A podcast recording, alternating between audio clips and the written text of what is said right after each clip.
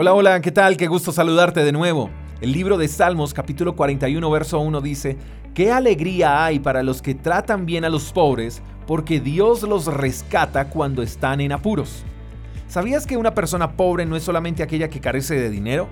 Hay personas que son pobres de espíritu, pobres porque carecen de paz, pobres porque carecen de alimento, pobres porque carecen de buenos amigos, pobres porque escasean en sabiduría, pobres porque no conocen a Dios. Y la Biblia dice que aquellas personas que tratan bien a los pobres, o sea, a los que tratan bien a otros en necesidad, Dios les rescatará cuando estén en apuros.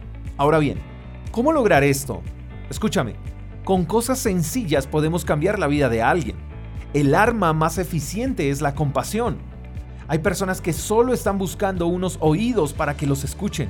Hay personas que están buscando unos brazos que les puedan abrazar. Hay personas que están buscando un amigo, alguien que no les señale, alguien que no les juzgue. Hay personas que están buscando a alguien que pueda darles alimento hoy. Hay personas que están buscando a alguien para que les aconseje, personas que están buscando quizás a alguien que pueda conectarlos con Dios.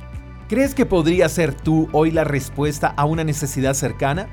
Mi querido amigo, no oremos para que Dios envíe a alguien, ese alguien somos nosotros. Déjame compartirte dos frases célebres que expresó la Madre Teresa de Calcuta. Ella dijo, la falta de amor es la pobreza más grande. Y también dijo, la pobreza no la hizo Dios, la pobreza la creamos tú y yo cuando no compartimos lo que tenemos. Tú y yo somos respuesta, no vivamos como si nada más importara en este mundo más que nosotros mismos.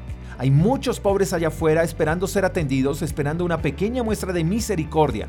Atendámosla y esto transformará nuestras vidas. El servir a los demás nos cambia la vida. Y hay algo especial en esto, y es que cuando somos respuesta para otros, Dios nos rescatará cuando estemos en apuros.